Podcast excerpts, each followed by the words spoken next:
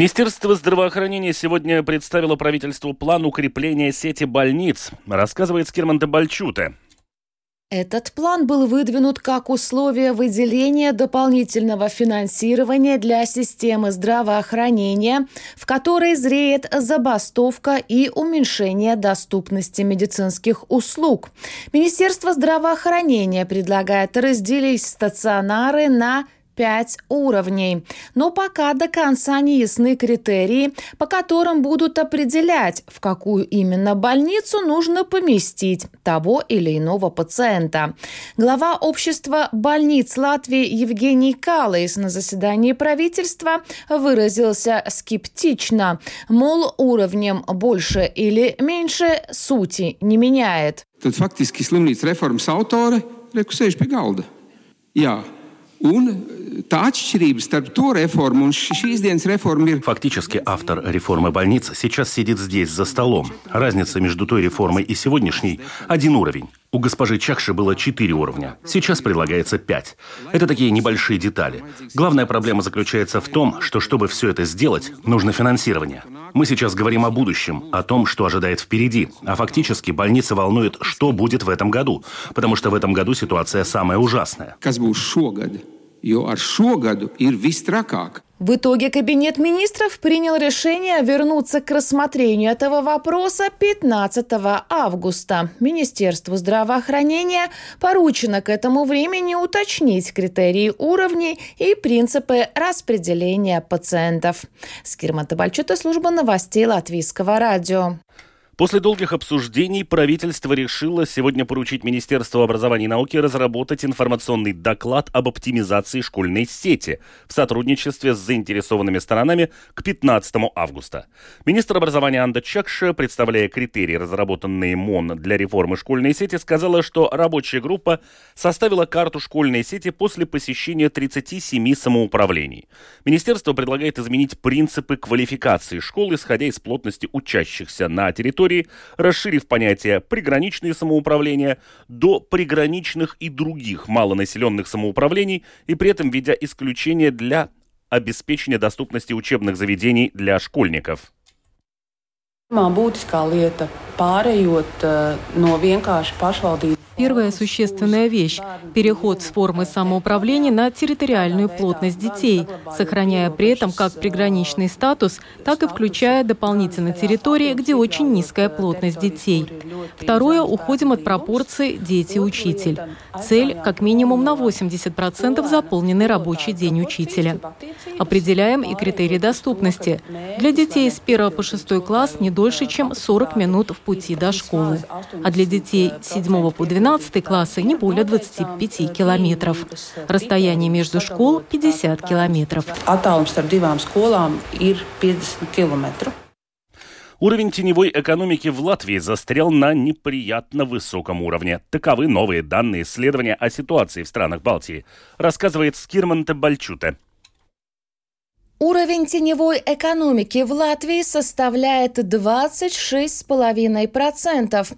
Это всего лишь на одну десятую долю процента ниже, чем в прошлом году, комментирует один из авторов исследования, профессор Рижской высшей школы экономики, директор Центра долгосрочного бизнеса Арнис Саука.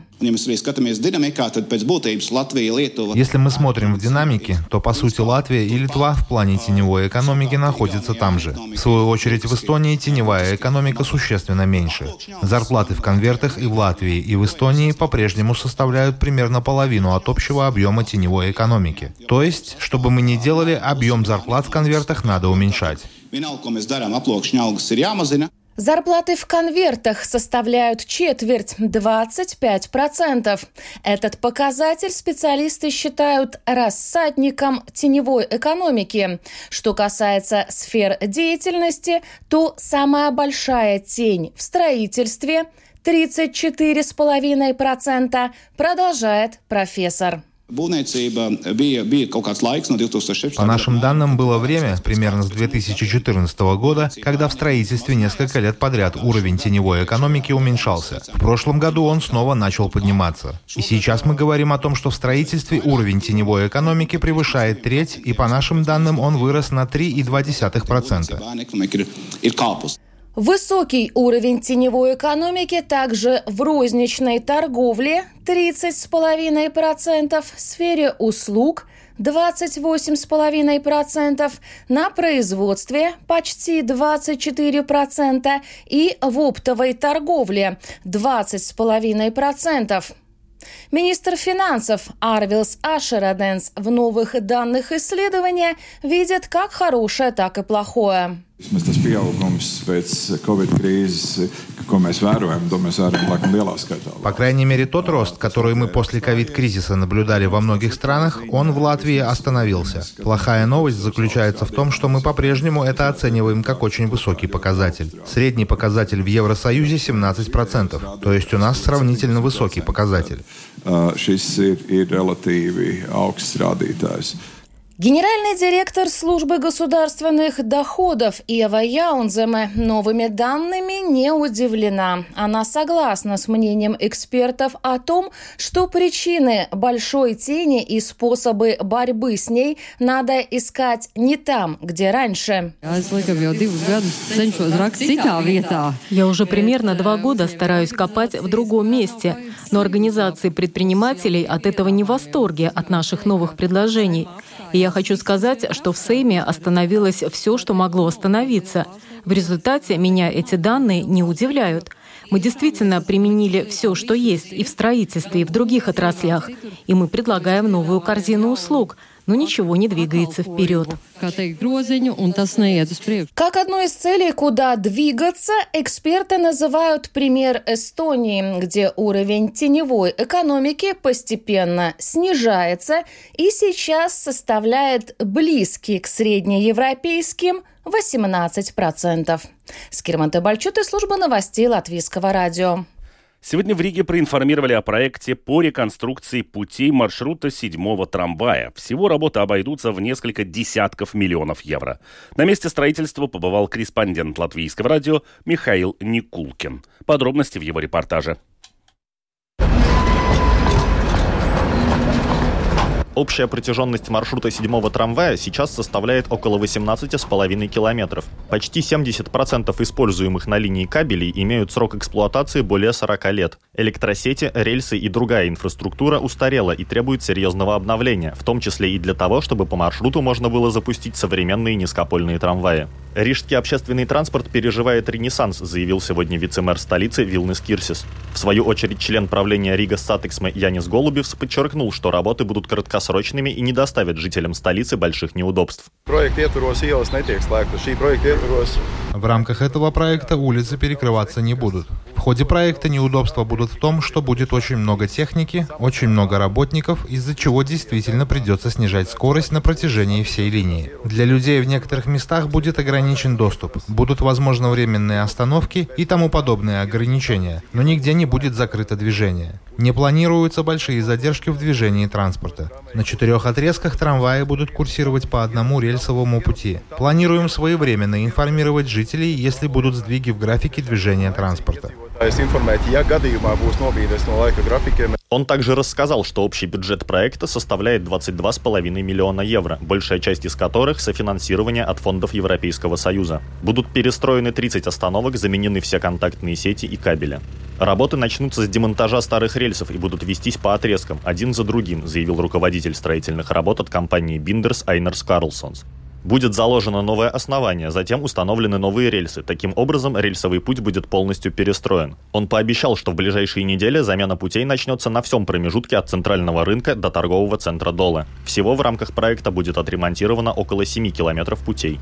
В ходе работ остановки сделают более удобными для пассажиров. Как именно перестройка линии маршрута седьмого трамвая повлияет на рижан, латвийскому радио рассказал вице-мэр Риги Вилнес Кирсис. Приобретениями будут удобство и комфорт, так как сейчас мы не можем запустить новые трамваи по линии курсирования седьмого трамвая. Не потому что их нет, а потому что этот маршрут не подходит для новых трамваев. После этой перестройки можно будет запустить новые трамваи в Кингаракс, плюс будут построены повышенные платформы, с которых будет удобнее садиться в транспорт. Бенефициарами здесь будут все, в главной степени пассажиры, которым будет удобнее перемещаться. Что не является частью этого проекта, это то, что до середины 2026 года планируется продлить маршрут седьмого трамвая от Долы до улицы Виштю и создать общую конечную остановку с 15-м троллейбусом. Первые рельсовые пути в сторону Кингаракса были проложены еще в 1862 году. Сейчас, спустя более чем 150 лет, там, где когда-то была запущена конка, трамвай на лошадиной тяге, начнут ходить современные низкопыльные трамваи. Все работы обещают завершить уже в этом году, а пока рижанам остается лишь смириться с очередными неудобствами в перемещении по столице. Михаил Никулкин, служба новостей Латвийского радио. Война России против Украины оказала ощутимое влияние на экономику многих стран мира. Молдова также пострадала от этого конфликта, потеряв около 6% от своего ВВП. До войны эта страна получала весь газ из России, а потом правительству в Кишиневе пришлось срочно искать других поставщиков. Европейский Союз, а также Международный валютный фонд предоставили Молдове несколько пакетов финансовой помощи. О текущей экономической ситуации в Молдове из Кишинева рассказывает наш корреспондент Артем Конохов. Несмотря на то, что экономическая ситуация в Молдове сейчас стабилизировалась, война России против Украины продолжает влиять как на цены, так и на рынки сбыта. Инфляция сейчас держится около 18%. Это все еще очень высокий показатель, хотя и намного ниже пика, который достиг 35%. Европейский парламент в этом месяце утвердил новый пакет финансовой помощи Молдове. Общий объем теперь составляет 145 миллионов евро, из которых 100 миллионов – это займ, а 45 миллионов – это грант, который не нужно будет возвращать. Международный валютный фонд также оказывает помощь Молдове, но в обмен от правительства в Кишиневе ожидается исполнение реформ. Они должны помочь этой стране выполнить и критерии по началу переговоров по вступлению в ЕС. Премьер-министр нашего государства Кришьян Искаринч считает, что с Молдовой переговоры нужно начать уже в конце этого года. Несомненно, глядя на события в Украине и думая о безопасности региона, Украина и Молдова в одной связке. Нам важно, чтобы обе страны двигались в ЕС и НАТО с целью, чтобы когда война в Украине закончится, россияне не позволили себе и не смогли бы больше пытаться напасть, так как эти страны уже будут частью наших общих альянсов безопасности daļa no mūsu kopējām, teiksim, no drošības aliansēm. Недавно в Кишиневе прошла массовая акция в поддержку стремления этой страны вступить в Европейский Союз. На демонстрации выступала не только президент Молдовы Майя Санду, но и председатель Европейского парламента Роберто Мецола. Мое решение было простым. Я поеду на проевропейскую встречу под руководством президента страны, которая приступила к беспрецедентным антикоррупционным реформам и выбрала проевропейский путь в стране, оказавшейся в очень сомнительной ситуации. И Молдова нуждается в единственном сигнале эти люди нуждаются в сигнале, что они не одни.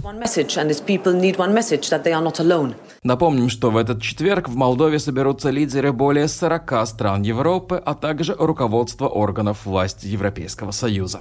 Артем Конохов, Латвийское радио, Кишинев. И в завершении о погоде. Ночью по Латвии незначительная облачность, без осадков, местами образуется туман с видимостью от 500 до 1000 метров. Ветер западный 3,8 метров в секунду. Температура воздуха ночью плюс 1, плюс 5. Во многих местах на почве заморозки 0, минус 2 градуса. В прибрежных районах плюс 5, плюс 10 градусов. Днем также небольшая облачность, без осадков. Ветер юго-западный, западный 4,9, порывами до 15 метров в секунду. Температура воздуха днем плюс 19, плюс 24. Местами на побережье плюс 16, плюс 18 градусов. В Риге преимущественно ясная погода, без осадков. Ночью ветер западный 3,7 метров в секунду, днем юго-западный и западный 4,9 метров в секунду, порывами до 14 метров в секунду. Температура воздуха ночью плюс 8, плюс 10, днем плюс 22, плюс 24 градуса. Медицинский тип погоды второй, благоприятный.